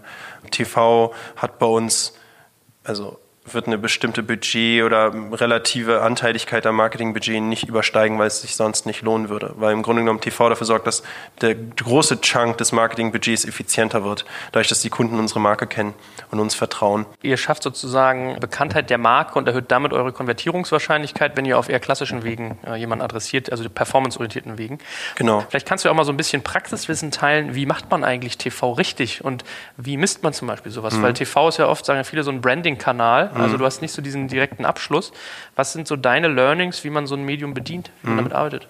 Ich glaube, wenn man allerdings sagt, weil TV ein Branding-Kanal ist, unterliegt da nicht Metriken oder muss man ihn nicht eigentlich Metriken optimiert optimieren, dann läge man da falsch klar, TV ist ein Branding in Anführungsstrichen Kanal. TV ist aber auch genauso ein Direct Response Kanal, aber sagen mal, die Direct Response isoliert betrachtet wäre TV ein Grab mhm. finanziell. Ähm, aber Branding kann man auch effizient, also man kann Branding optimieren, man kann Branding messen, man kann Markenbekanntheit messen, man kann Top of Mind messen, ungestützte Markenbekanntheit messen, man kann sowas wie Consideration messen. Wie macht man all das? Wie, misst, wie also mal für Laien jetzt gesprochen, ja? Wir stellen jetzt mal ein bisschen aktiv doof. Wie messt man sowas? Wie messe ich, ob ich jetzt irgendwie einen guten TV-Spot hatte mhm. oder nicht? Wer macht das für mich? Erstmal, wie misst man das über Marfo? Marktforschung. Marktforschung, genau. Indem man Leute fragt, signifikante Anzahl Menschen befragt. Und dann muss man natürlich nochmal ableiten, was hat jetzt wie sehr auf was eingezahlt. Ne? So, so ein Thema wie Radio beispielsweise ist dankbar, weil es regional abgrenzbar ist. Du kannst in der Hälfte des Bundesgebiets irgendwas machen, in der anderen Hälfte nicht und alles andere lässt du gleich und dann hast du im Prinzip ein Ergebnis. Plakat genauso. Ne? TV gibt es auch Mittel, statistisch, so ein Rest Bauchgefühl bleibt immer, ne? aber sich dem statistisch zu nähern, ist definitiv möglich. Produziert ihr das selbst eigentlich oder setzt ihr da viel auf externe Agenturen? Tatsächlich sind TV-Spot-Produktion oder unsere Brand-Creative-Produktion das einzige, wo wir wirklich eigentlich mit externen zusammen, abgesehen von irgendwie SAP und Navision, was wir am Laufen haben, aber nur für unsere Buchhaltung, ist das das Einzige, wo wir ja, mit Werbeagenturen und Produktionsfirmen zusammenarbeiten. Das würde keinen Sinn machen, hier eine eigene Produktion, eine, eine Produktion im großen Maße mit Kameramann und so weiter vorzuhalten. Das wäre Ja, klar. irgendwie unsinnig. hätte ich, ja, habe ich mir schon gedacht. Aber man, man guckt ja so ein bisschen, wie man es orchestriert dann wahrscheinlich, Ja. ne? dass du dann Jetzt kommt ein kleiner Werbespot. Aufgepasst! Wusstest du, dass HR-Teams heutzutage mit mehr Aufgaben denn je konfrontiert sind? In der aktuellen Studie HR Trends, die Zukunft der Personalarbeit 2024 von Sage, wurden HR-Teams aus sieben verschiedenen Ländern und über 20 Branchen befragt, um top aktuelle Insights in der Entwicklung des Personalwesens zu geben. Sage entwickelt HR-Tools und Software für dein Unternehmen, um Lohnabrechnungen, Personalmanagement, Buchhaltung und mehr zu vereinfachen. So, und die Studie von Sage zeigt unter anderem, dass ganze 91% der HR-Teams angeben, dass ihre Arbeitsbelastung im letzten Jahr zugenommen hat, aber gleichzeitig glauben 79% der Befragten, dass Automatisierung ihre Prozesse zukünftig verbessern und Zeit sparen kann. Ebenfalls spielt auch KI eine große Rolle. Derzeit nutzen etwa ein Drittel bereits Chatbots wie ChatGPT in ihren Prozessen und circa drei Viertel der PersonalleiterInnen sind sich bereits sicher, dass KI die Arbeitsweise im HR revolutionieren wird. Du merkst, die Studie ist vollgepackt mit Statistiken, überraschenden Erkenntnissen und Tipps für HR-Führungskräfte, die vorankommen wollen und zeigt eine Momentaufnahme der sich stetig wandelnden Rolle von HR heute. Am besten schaust du dir die Studie HR-Trends, die Zukunft der Personalarbeit 2024 selbst an. Unter digitalkompakt.de slash Sage, S-A-G-E, kannst du sie dir komplett kostenlos herunterladen. Und wie immer findest du alle Infos auch auf unserer Sponsorenseite unter digitalkompakt.de slash Sponsoren. Werbung Ende. Aber dann nehme ich ja so ein bisschen mit als Takeaway, dass eigentlich bei deinem Marketing-Thema, und ich glaube, das kannst du auf viele andere Bereiche auch übertragen, eigentlich Brand, Marke so ein, so ein sehr zentraler Faktor ist. Was würdest du sagen, sind irgendwie Faktoren, die beim Brandbuilding irgendwie so absolutes Do sind und vielleicht auch irgendwie Don't? Gibt es da so Sachen, wo du sagst, sollte man unbedingt darauf achten oder ist es irgendwie, das kann ich, wie sehr kann man das auch steuern? Also wir sind da selbst total im Lernmodus, muss man sagen. Hannes Betz und ich, wir sind alle, also Sebastian Betz, alle nennen ihn hier Betz, wir sind nicht so die Branding-Gurus, ja, glaube ich, kann man so sagen. Das heißt, wir mussten uns dem Thema nähern. Wenn ich überlege, was waren die Learnings der letzten drei Jahre, dann glaube ich, im Branding ist es wichtig, dass man eine konsistente Aussage hat. Also weil man muss erstaunlich oft jemandem was sagen, bis er sich das merken kann. So. Und er wird sich das eben nicht merken, wenn man ihm fünfmal unterschiedliche Sachen erzählt. Also man muss irgendwie konsistent sein in seinen Botschaften. Und wir erzählen ja schon seit drei Jahren Personalisierung und Inspiration auf dem Smartphone. Ja, und das ist cool, weil das ist angekommen mittlerweile. Ich glaube, so jedes Teil dein Style. Ja, also alles about you. Alles, was wir tun, spiegelt irgendwo diese Botschaft. Hier geht's um dich. Wir wollen dich verstehen und dir das Richtige geben. Alles, was du von uns siehst, spielt darauf ein und dieses Thema Inspiration ist transportiert über so Dinge wie Outfits und so weiter. Also ich glaube, das ist eine konsistente Botschaft. Was wir jetzt versuchen, ist diese konsistente Botschaft auch noch mit einer konsistenten Haltung zu verbinden. Wenn ich mir anschaue, Marken, ich, ich glaube, es gibt sozusagen Marken, und ich glaube, zu denen gehören wir aktuell noch, zu denen hat man eine funktionale Nähe. Also About You verbindet man eigentlich mit funktionalen Vorteilen, nämlich Personalisierung und Inspiration. Wenn ich mir aber anschaue, es gibt auch sehr viele Marken wie eine Apple vielleicht, mit denen verbindet man eine emotionale Nähe. Und wir glauben, ideal ist es, wenn man funktionale, funktionale Vorteile mit einer emotionalen Bindung verbindet, wie auch immer man das schaffen kann. Aber unsere aktuelle Hypothese wäre, unserer Marke eine gewisse Haltung zu verpassen und eine gewisse Attitude sozusagen, die idealerweise alle gut finden und dann eben sozusagen uns auch lieben. Das merken wir zum Beispiel bei Edited. Da hat das sehr gut funktioniert. Das Verrückte ist, wenn ich Leute treffe, also random, die nicht wissen, was ich mache, und ich erzähle ihnen irgendwie, ich äh, arbeite bei About You und Edited, dann ist die Reaktion von vielen Leuten, oh, Edited, und dann kommt ein Loblied, eine Liebeshymne auf Edited. Ja, die Leute lieben Edited. Da haben wir Riesenglück, weil wir haben sehr coole Leute, die im Brandbuilding von Edited arbeiten, die das geschafft haben, diese emotionale Liebe zu der Marke Edited aufzubauen. Und das schafft natürlich krasse Loyalität. Ja, und ich glaube, am Ende des Tages ist der heilige Gral in Anführungsstrichen, wenn man es schafft, dem Kunden funktional auf der Faktenlage klarzumachen, warum es schlau ist, den eigenen Dienst zu nutzen und eine Marke zu bauen, die der Kunde liebt. Hm. Ja, okay, das finde ich ja irgendwie wirklich ein sehr schönes Bild. Es ist eine spannende Überlegung zu sagen, emotional trifft auf funktional. Das ist sicherlich sehr komplex, aber finde ich interessant. Lass uns doch mal als letzten Abschnitt so ein bisschen über äh, Otto reden. Das liegt irgendwie nahe. Wie ist die Historie dieser Partnerschaft? Weil das ist ja schon was Besonderes, dass irgendwie ein Handelsriese hingeht, erkennt, okay, wow, ich muss digital was machen und es geht irgendwie ein Projekt aus ihm hervor, was halt auch wirklich funktioniert. Also da können wir später auch mal zu kommen, was mit den anderen ist, die nicht funktioniert haben, was ihr vielleicht anders macht. Aber wie ist diese ganze Ehe entstanden? Also die Otto Group ist ja ein Tradition Traditionskonzern, mega alt, also mega alt jetzt aber im Positiven, also hat eine sehr lange Tradition, eine sehr erfolgreiche Tradition im Aufbau von Unternehmen. Die Autogruppe besteht mittlerweile aus, glaube ich, 130 Unternehmen oder sowas, ne? sehr unternehmerisch eigentlich und im Familienhand.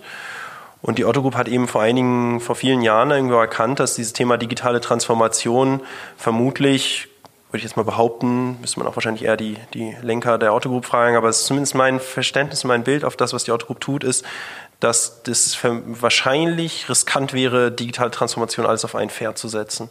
Das heißt, die Otto Group ist nach wie vor mit Hochdruck dabei, ihr Kerngeschäft letztendlich zu transformieren, sehr erfolgreich auch zu teilen. Also wenn man sich ein Otto.de und ein Bonprix anguckt, wirklich richtig gut mittlerweile, muss ich echt sagen. Also richtig vorne auch und wachsen jetzt auch stärker wieder bin ich wirklich von überzeugt. Also die haben das Risiko des Sterbens überlebt. Ja, so ein, so ein Quelle und Neckermann haben es nicht geschafft. Ja, also sozusagen wirklich auch gute Leute da an der Spitze, die das irgendwie gepackt haben. Und ich bin mittlerweile überzeugt, dass Otto, Bonprix und auch viele andere Unternehmen der Otto Group da diese schwierige digitale Transformation in großen Teilen geschafft haben. Es ist immer noch viel zu tun mit Sicherheit, aber. Echt, bist ähm, du da so optimistisch? Also ich habe ja eher so den Eindruck, auch wenn du jetzt mal einen Kollegen Chris liest, war ja auch jüngst gerade wieder Otto-Zahlen-Kundgabe, ja. Äh, der sagt halt auch, äh, das, das was Otto an, an, sozusagen Handel verliert, kann selbst irgendwie einen, so ein Pure Online-Player wie ihr eigentlich schwerlichst reinholen. Dann eigentlich schon noch so mhm. das Gefühl, den schrumpfen Umsätze weg in alten Sparten, die die neuen zumindest noch nicht ausgleichen. Mhm. Ja, wenn du rein auf Marktanteil E-Commerce guckst, ist das noch so. Ja. Also ich glaube, die Otto Group hat 10% Wachstum oder sowas im E-Commerce gehabt. Ich glaube, der E-Commerce ist so um Pi mal Daumen 10% gewachsen. Das heißt, sie haben jetzt ihre Marktanteile gehalten, nachdem sie irgendwie eine längere Periode Marktanteil verloren haben. Ich glaube, das kann man noch so sagen. Allerdings, ja, doch. Ich muss echt sagen, ich, wir haben, wir sind, ich bin echt nicht der Sprecher der Autogruppe und so weiter. Und ich war auch, muss ich echt sagen, irgendwie äh, ganz ehrlich, Hand aufs Herz, also vor irgendwie fünf, sechs Jahren, ich habe vorher ähm, so diverse Agenturen gegründet und auch viel E-Commerce-Stuff gemacht, aber ich habe sozusagen auch als Dienstleister für die Autogroup gearbeitet eine lange Zeit mit ein paar von meinen Agenturen und kenne die Autogroup halt schon relativ lange und ich war wirklich vor fünf, sechs Jahren dann auch deutlich pessimistischer. Mittlerweile, wir haben jetzt nicht super viel mit den anderen Unternehmen zu tun, aber mittlerweile bin ich bei sehr vielen Unternehmen da schon wieder optimistischer geworden, dass sie in der Lage sein werden, Marktanteile zurückzugewinnen. Und wie hast du das geschafft, dass jemand, der irgendwie, also ich meine, mittlerweile bist du ja so ein bisschen, hm, wie soll man sagen, so ein VIP, ja, kann man schon so behaupten, auch wenn du ein sehr bodenständiger, hypersympathischer Typ bist, wenn du auf so einem Event bist, dich wollen Leute irgendwie mal sprechen, wollen von dir lernen, dein Wissen verstehen, aber das war ja vor ein paar Jahren noch nicht so. Also da warst mhm. du auch, also ich will es gar nicht runter, äh, gar nicht schmälern, ja, du warst wahrscheinlich auch schon so kompetent, wie du jetzt bist, also jetzt bist du es noch mehr, aber du warst damals ja in einer ganz anderen Rolle, als du jetzt zum Beispiel heute bist. Also ja. jetzt ist deine Wette schon ein bisschen anders aufgegangen als damals. Ja. Wie hast du es geschafft, als relativ junger Mann mit unternehmerisch erfolgreicher Erfahrung, einen Otto-Konzern davon zu überzeugen, dir signifikante Geldmittel zur Verfügung zu mhm. stellen, also jetzt nicht die alleine oder ihr als Team halt, ja. dass sie das machen? Also was war da so? Also zunächst einmal ist, glaube ich, wichtig zu sagen, uns als Team. Ja, mir alleine als Person, glaube ich, es wäre ein bisschen riskant gewesen. Das hätte ich auch nicht angenommen, weil ich davon überzeugt bin, dass ich alleine nicht in der Lage gewesen wäre, so ein Unternehmen wie dieses hier aufzubauen. Ich bin super froh, dass ich so coole Co-Gründer habe mit Sebastian Betz und Hannes Wiese und Benjamin Otto, der ja auch in dem, im ersten Jahr noch aktiv dabei war. Das ist schon ein richtig cooles Tech-Team gewesen. Wir ergänzen uns da, glaube ich, ganz gut und das war auch wichtig. Ansonsten hätte die Otto Group, glaube ich, auch diese Entscheidung nicht getroffen. Ein Gründerteam ist irgendwo, glaube ich, schon wichtig, auch ein Team, Betonung auf Team. Die Historie vielleicht dazu, also wie schon gesagt, ich habe irgendwie vor, ich bin jetzt 28 Jahre alt, ich habe vor irgendwie 5, 13, 14 Jahren irgendwie so angefangen, Zeug im Internet zu machen, viel mit SEO-Kram und so am Anfang, habe dann relativ viele Nischen-Online-Shops aufgebaut, also quasi geschaut, welche Nischen gibt es, die wachsen stark und dann Online-Shops in diesen Nischen aufgebaut, alles mögliche verkauft. Von Pokerplatten über irgendwie orientalische Wasserpfeifen bis hin zu irgendwelchen Modellbauautos. Das war mein die Highlight. orientalischen Wasserpfeifen sind immer das, was, womit ich immer verbunden werde, aufgrund meiner Frisur, glaube ich. Aber das war sozusagen eine von vielen Nischen und habe dann, weil ich irgendwie 18 war und noch in der Schule war, keinen Kapitalzugang gehabt und weil irgendwie Lehman und hast du nicht gesehen, keinen Kapitalzugang gehabt und wusste auch gar nicht, was Kapitalzugang eigentlich bedeutet und brauchte Geld, um Ware vorzufinanzieren und zu importieren und habe dann angefangen, Agenturgeschäft zu machen. Also habe meine erste Agentur Net Impact gegründet, die im Grunde genommen Händlern, Herstellern letztendlich dabei geholfen hat, erfolgreicher im E-Commerce zu sein und habe da irgendwie diverse Kunden gehabt, viele Verlage auch und unter anderem die Otto Group. Und ich glaube, das erste Mal, dass ich vor Rainer Hillebrand saß, der mittlerweile auch unser Beiratsvorsitzender ist, so ein bisschen unser Pate, kann man sagen, innerhalb der Otto Group, ist schon zehn Jahre her wahrscheinlich, zehn, elf Jahre, ja. Und ähm, über die Zeit ist, glaube ich, einfach ein Vertrauensverhältnis gewachsen. Und du hast völlig recht, vor sechs, sieben Jahren, also heute, wir waren gerade heute bei der OMR, ja, Online Marketing Rockstars, schon verrückt, ja, dass quasi Leute irgendwie kommen und Selfies wollen, das ist auch irgendwie ganz schön crazy so, finde ich auch ein bisschen spooky, ehrlich gesagt, aber freut mich natürlich irgendwo auch, ehrt mich, bin auch unschwer zu erkennen aufgrund meiner Frisur, ähm, aber das war natürlich vor vielen Jahren noch nicht so, auf der anderen Seite bestand aber auch, obwohl ich noch nicht irgendwie nach Selfies gefragt wurde, dieses Vertrauensverhältnis zwischen mir, Sebastian und Hannes und Benjamin natürlich natürlich irgendwie und der Otto Group. Und ich glaube, deswegen war das nicht jetzt irgendwie in the dark, was die Otto Group da gemacht hat. Die Otto Group wusste, wen sie sich da einkauft sozusagen, ja. Nichtsdestotrotz muss man wirklich sagen, ich ziehe den Hut, ich habe riesen Respekt vor dem, was die da gemacht haben. Ich bin 28 jetzt, Sebastian ist 26, Hannes ist 34 oder so. Ähm, Oder so. Ja, ja ist schon ein bisschen, bisschen irre ist das schon, ne? Also schon Risk. Super risky, ja. Es ist drei Jahre her. Das heißt, da war Sebastian 23, ich war irgendwie 24, 25. Also so viel, so jungen Leuten so einen gigantischen Betrag in die Hand zu drücken, so ein Risiko einzugehen in so einem umkämpften Markt, das musst du erstmal machen. Ne? Und das ist aber auch das, was die Otto Group irgendwo auszeichnet. Da kann man sagen, was man will. Und es ist nicht alles Gold, was glänzt, ja.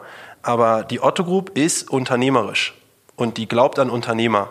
Und die haben am Ende des Tages Riesenmut bewiesen, mehrmals, ein paar Mal auch auf die Schnauze gefallen, ganz klar, die haben ein paar Sachen versenkt, aber das gehört dazu, ja, um sowas zu machen wie About You. Was ist denn eigentlich das Commitment konkret der Otto Group? Also was war denn so euer Deal, den ihr hattet?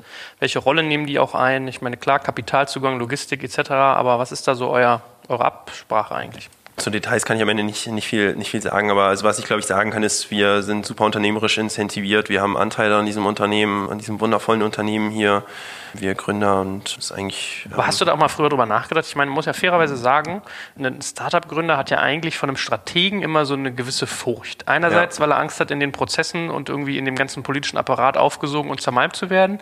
Andererseits, weil du irgendwie so Signaling-Effekte hast, die dir irgendwie so ein Exit perspektivisch vielleicht auch mal zerschießen können. War das was, womit du dich auch auseinandergesetzt hattest oder hat das gar nicht so eine Rolle gespielt für euch? Doch, hat eine große Rolle gespielt. Also wir hatten ja auch diverse andere Optionen. Sebastian hatte mit seinem Softwareunternehmen, war super erfolgreich, super profitabel. Meine Unternehmensgruppe mit den diversen Agenturen war auch sehr erfolgreich. Es war eine der größten Digitalagenturgruppen in Deutschland und diese, die E-Commerce-Geschäftsmodelle, die wir betrieben haben. Und auch bis heute halte ich noch Anteile an irgendwie diversen Unternehmen, zum Beispiel eTribes, eine Unternehmensberatung für digital, die ich zusammen mit Nils Seebach und Alexander Graf gegründet habe. Alexander Graf, Nils ja auch beides die mega E-Commerce-Gurus. Ne? Wir haben zusammen auch schon das ein oder andere Unternehmen gegründet.